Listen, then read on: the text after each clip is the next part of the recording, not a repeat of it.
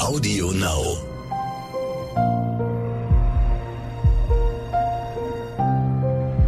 Verbrechen von nebenan. True Crime aus der Nachbarschaft.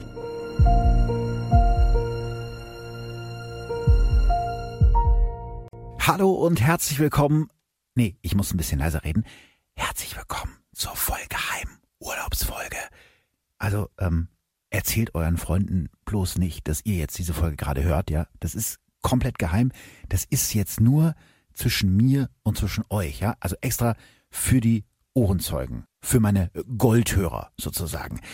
Ja, ich habe ja vor zwei Wochen angekündigt, dass ich in die Sommerpause gehe, weil ich nach diesem verrückten halben Jahr mit euch auch mal ein bisschen Urlaub brauche. Aber ich habe so viele Mails bekommen von Leuten, die irgendwie geschrieben haben, wie kannst du uns das antun? Montage haben keinen Sinn mehr ohne Verbrechen von nebenan. Ich übertreibe jetzt ein bisschen, aber so vom Tenor ging's in die Richtung. Und jetzt habe ich irgendwie ein schlechtes Gewissen bekommen, weil ich will ja nicht, dass ihr jetzt völlig auf kaltem Entzug seid. Das kann ich irgendwie auch nicht haben.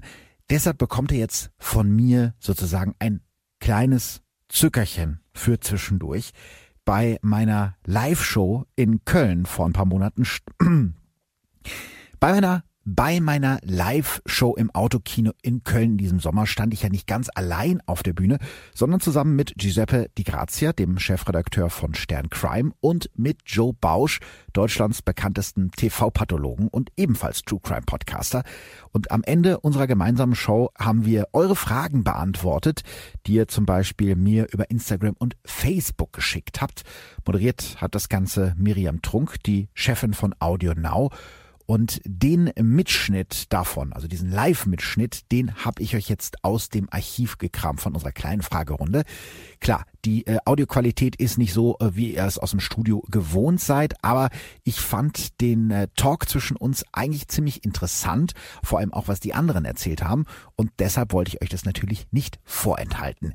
Vielen Dank nochmal an der Stelle an Miriam, Giuseppe und an Joe für den großartigen Abend. Ja, und vielleicht habe ich nach der Talkrunde auch noch eine kleine Überraschung für euch. Die nächste reguläre Folge von Verbrechen von nebenan gibt's dann am Montag, den 14. September.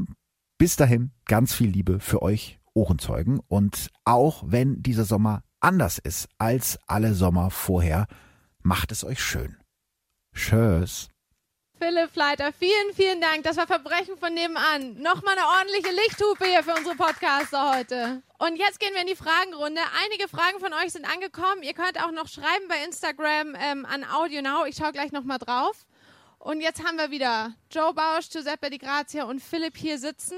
Und ich werde sie jetzt löchern mit dem, was ihr mir geschrieben habt. Erste Frage geht an dich, lieber Joe. Hast du schon mal Sympathien für Verbrecher entwickelt? Es gibt schon welche, die man mehr mag als andere, aber dass ich ihn mit nach Hause genommen hätte und adoptiert, nein. Aber es gibt sympathische Figuren, aber klar. Äh, das Verrückte ist ja, dass psychopathische Täter unheimlich charmant sein können. Man muss da aufpassen. Also, ja, äh, aber ich habe doch keinen mit nach Hause genommen und äh, das soll auch so bleiben. Das war eine Frage von Moritz und Moritz fragt auch noch an Giuseppe, wenn ihr Fälle recherchiert, wie geht ihr dabei vor? Ja, das Erste, was wir versuchen, ist, äh, alles an Material zu besorgen. Das heißt, ähm, in Pressedatenbanken wurde schon mal über den Fall berichtet. Meistens sind es lokale Zeitungen. Äh, das ist für uns immer eine sehr gute Quelle, um äh, so ein Basismaterial zu haben. Das nächste ist äh, die Protagonisten. Also kommen wir an den Ermittler ran, der damals den Fall ähm, betreut hat. Kommen wir an das Opfer ran, wenn sie bereit ist, mit uns zu reden. Nicht alle, aber viele nach einer gewissen Zeit sind bereit, darüber zu reden. Und ähm, Angehörige. Und ähm, wenn es ideal läuft, kriegen wir die Akte auf irgendwelche Art und Weise. Normalerweise dürfen wir sie nicht haben, aber äh, es gibt immer wieder Wege, dass wir die Akten bekommen. Das ist eigentlich das Wichtigste, wenn du die Protagonisten dazu hast ähm, und die Akten und äh, die Opfer und die Angehörigen der Opfer, ist das eigentlich für uns immer die beste Art und Weise, den Fall umfassend zu erzählen. Ähm, das gelingt nicht bei allen Fällen. Bei einigen Fällen müssen wir nur auf Material zurückgreifen und auf den Ermittler, weil das ist immer das, was man immer hinkriegt. Ich stelle mir vor, das ist auch eine dünne Linie, gerade wenn man über einen Fall berichtet, wo man mit Angehörigen spricht. Ich erinnere mich noch, als ihr mal einen Fall hattet, da hat der Vater die Mutter äh, umgebracht und ihr habt äh, mit den Kindern gesprochen. Wie schafft man es in so einer Recherche auch die Balance zu halten, dass man den Fall so erzählt, dass der Leser ihn versteht und ihn auch nachfühlen kann, aber trotzdem nicht zu weit geht ins Privatleben? Das ist äh, eine Geschichte, die damals äh, die Kollegin Annette Lache gemacht hat. Ich glaube, ähm, der, der Weg dorthin dauerte über drei Jahre. Sie hat drei Jahre lang ähm, gebraucht, um ähm, die Familie, in dem Fall Daniel, den Sohn, äh, dazu zu bekommen, dass sie äh, mit ihr spricht, die gesamte Geschichte erzählt. Die Mutter hatte nicht nur, es war, die, die Mutter hatte den Vater umgebracht, war, saß im Gefängnis und hatte sich dann im Gefängnis selbst umgebracht. Das war natürlich für die Kinder, es waren drei Kinder, die da zurückblieben, unfassbar hart. Und ähm, es vergangen, glaube ich, wirklich drei Jahre, bis Daniel dann als einziger aus dieser Familie bereit war, mit Annette über diesen Fall zu reden. Und es äh, war auch einer dieser Fälle, wo man dann gemerkt hat, Annette hatte sich sehr, sehr viel Zeit genommen, sehr und ihn bemüht, dass Daniel dann auch ähm, sie gebraucht hat, um auch Sachen, die er ganz, ganz lange für sich behalten hat, auch ähm, zu erzählen. Also es war auch für ihn dann wichtig, so eine Person zu haben. Und Annette hat dann das mit aller Sensibilität aufgeschrieben und ähm, ja, aber es war eine Grenze, also sehr, sehr viele Grenzen, die du da beachten musst. Ja. Irre, also so True Crime Geschichten sind auch für uns als Journalisten nochmal eine andere Herausforderung als andere. Philipp, wie hast du dich dazu entschieden, ausgerechnet einen True Crime Podcast zu machen? Diese Frage kommt von Chiara. Ja, das war tatsächlich, das ist jetzt ein Zufall und es könnte mir als Geschleime ausgelegt werden.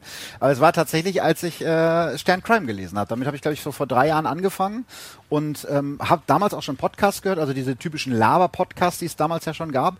Und habe dann gedacht, oh, das müsste es ja auch mal als Podcast, so True Crime ist doch bestimmt spannend. Und zu dem Zeitpunkt ähm, gab es da noch gar nicht so viel. Also so ein paar semi-professionelle Sachen, die, wo auch die Aufnahmequalität so hm, war.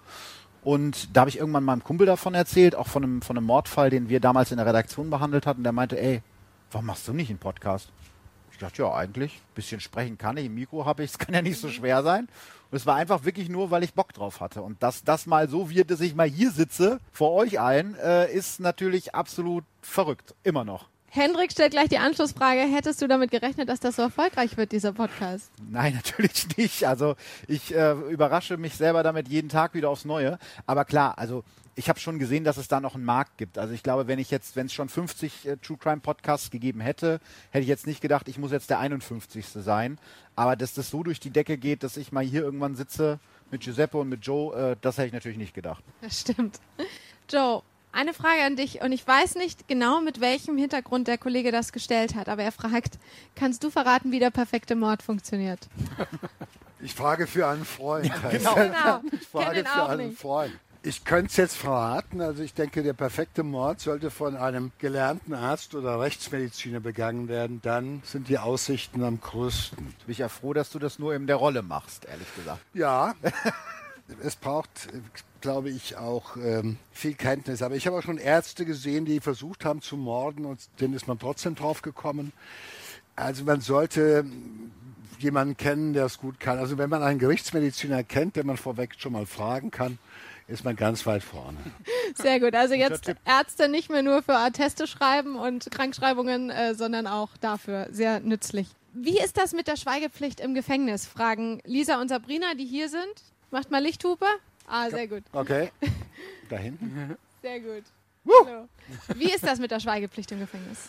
Die Schweigepflicht äh, gilt im Gefängnis genauso wie draußen auch. Ich darf nur, wenn mir jemand sagt, ich habe schon das Messer hier in der Zelle liegen, wenn der Beamte reinkommt, steche ich ihn ab. Mhm. Dann werde ich was tun dagegen, das habe ich ja schon gemacht. Aber ich muss mich dann auch verantworten. Ansonsten gilt die Schweigepflicht im Knast genauso wie draußen. Und das ist auch für mich das Gute gewesen, dass ich unter dem Signum der Schweigepflicht natürlich auch Erzählungen bekommen habe, Geschichten bekommen habe, die ich sonst nicht erfahren hätte. Und das Problem ist dann wieder, sie so zu anonymisieren und zu fiktionalisieren, dass sie wieder dann erzählbar sind. Weil ich hatte ja keinen Bock, mich selbst in den Knast zu schreiben, ja. weil für den Bruch der Schweigepflicht gibt es zwei Jahre. Das wollte ich nicht. Giuseppe, bei euren Recherchen kommt ihr auch oft auf Fälle, wo man vielleicht sagen könnte, okay, da hätte die Polizei oder hätte eine Behörde eingreifen können müssen, um dieses Verbrechen zu verhindern. Wie ist das? Kommt ihr da manchmal Fehlern auf die Schliche? Und wenn ja, wie geht ihr damit um? Also natürlich passiert es, weil ähm, auch die Polizei macht Fehler. Das wäre ähm, illusorisch zu denken, dass die da keine Fehler machen. Natürlich ist es schwieriger darüber zu schreiben, weil ne, du riskierst natürlich immer, dass die sauer sind auf dich, ähm, dass sie dann Zugänge, die man vorher hatte, dann auf einmal weg sind oder sie dann für eine gewisse Zeit zumindest äh, weg sind.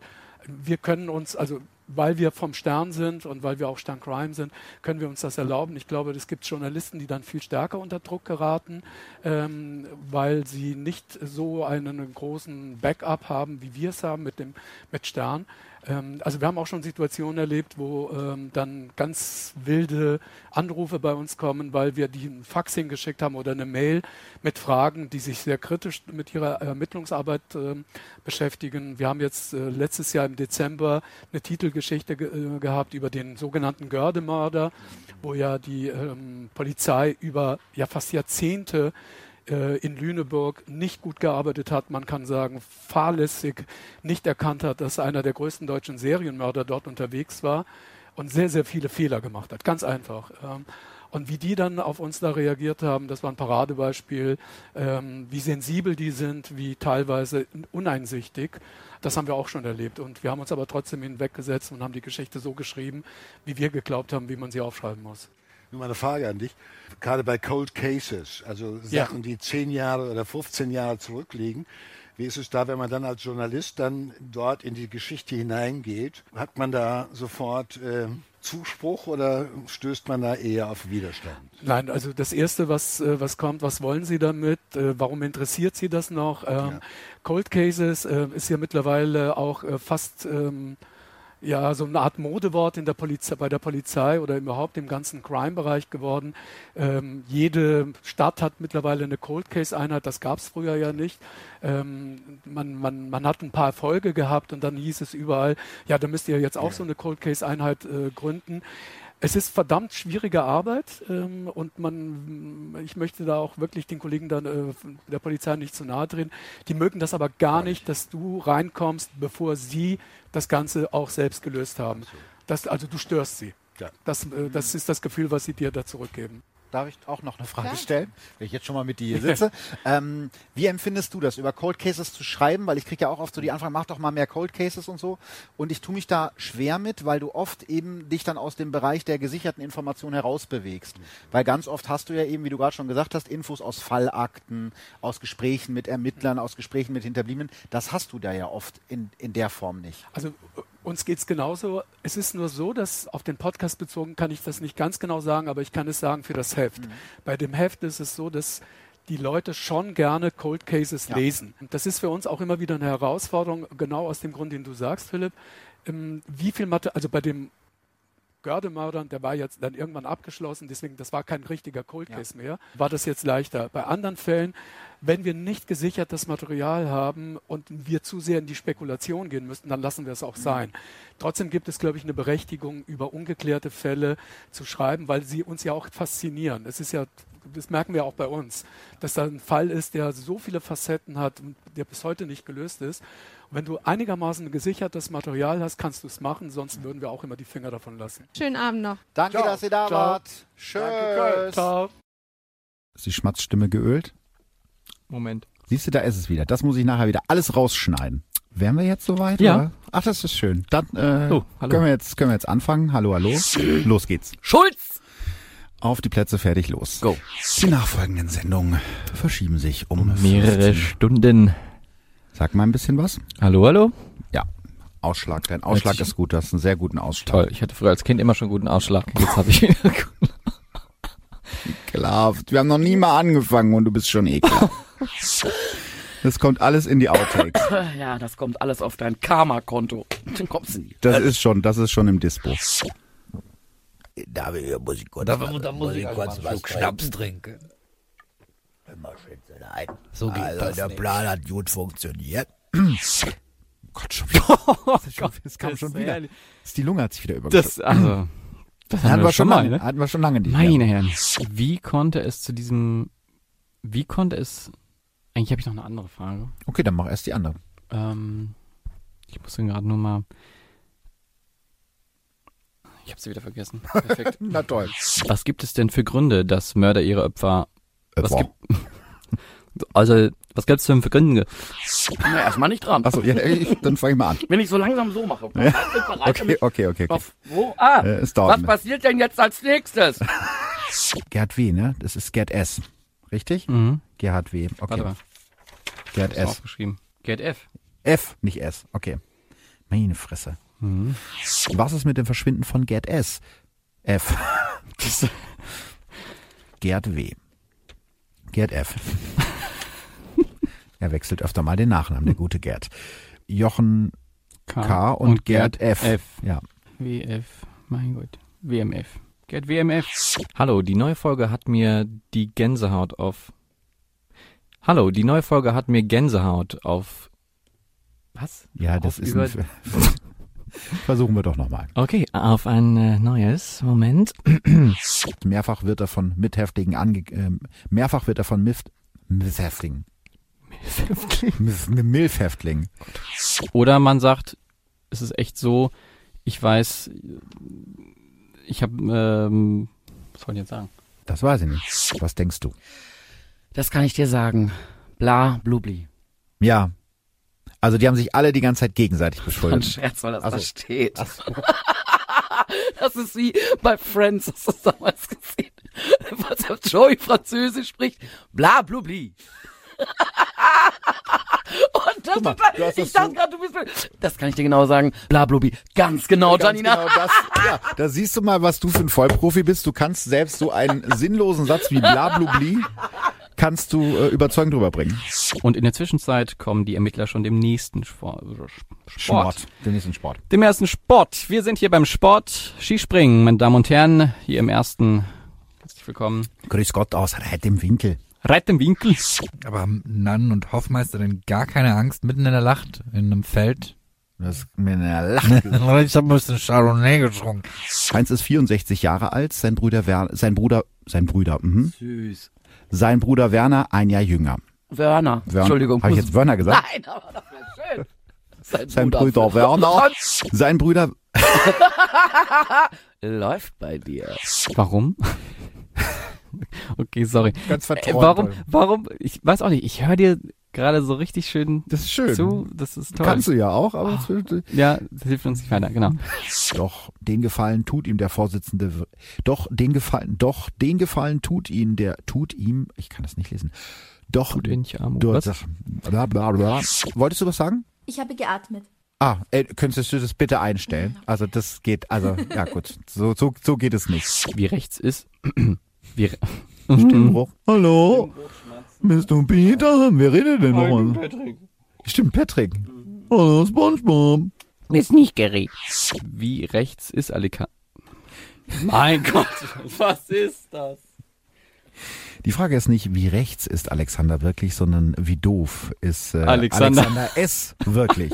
Das ist eine Frage, mit der wir uns häufiger befassen, Genau. meine Damen und Herren. Okay, wir haben jetzt, glaube ich, 26 Minuten, wovon wir schon 20 nicht gebrauchen. Ach, also so schlimm ist es, glaube ich. nicht. Nein. Die meiste Zeit redest doch eh du. Irgendwann taucht das irgendwo auf irgendeinem Server auf und dann ist deine Karriere vorbei. Das möchte ich nur mal kurz sagen. Das lasse ich drin. Das lasse ich drin. Ey, Outtakes, geilste. Mhm. naja.